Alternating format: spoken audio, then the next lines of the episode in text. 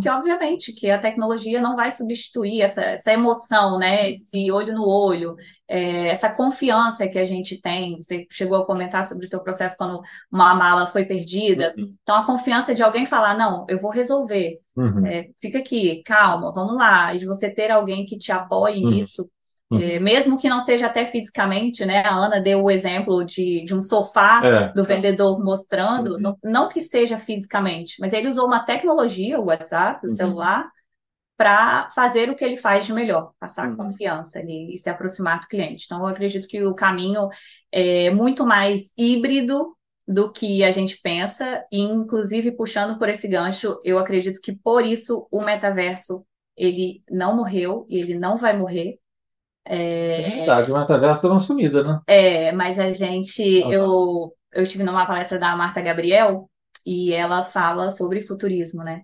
E ela estava falando sobre sinais, como a gente precisa identificar sinais. Nós somos muito bons em olhar para o passado e pouco bons em olhar para o futuro. Então, tudo que aconteceu no passado, ele foi um sinal para algo que está acontecendo agora é, chat GPT, inteligência artificial, se fala lá desde 67. Então, ela uhum. vem trazendo sinais. E o QR Code, que uhum. apareceu e morreu e depois voltou com tudo. E um ela... carro elétrico. Eu tive agora no, no museu de uma dessas marcas famosas aí.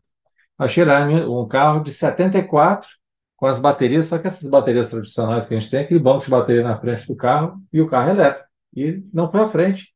Eu estou falando de uma dessas grandes marcas de automóveis aí, teve com a tecnologia na mão. Vídeo o caso da Kodak, né, que é bastante badalado aí, né? Pois é.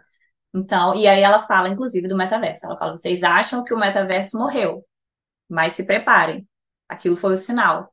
Então, é, como a gente veio pandemia, é tudo digital, era tudo físico, não, não, depois foi para o híbrido, agora é o digital. Uhum. Eu acredito ainda numa possibilidade de um, metaverso, obviamente não daquele jeito todo futurista e completamente digital que a gente pensou, mas um ambiente que ele integre mais esses dois mundos, aproveitando a tecnologia e usando o que o ser humano tem de melhor, de emoção, de relacionamento, de confiança. É, legal. Certamente que ele vai ser usado de uma outra, assim, de uma outra forma, da mesma forma, não sei, assim, a gente dominou aquela tecnologia, a gente lançou aquela ideia, né? E assim, tá aí o recurso. Uma hora acha o, o caminho dele, né?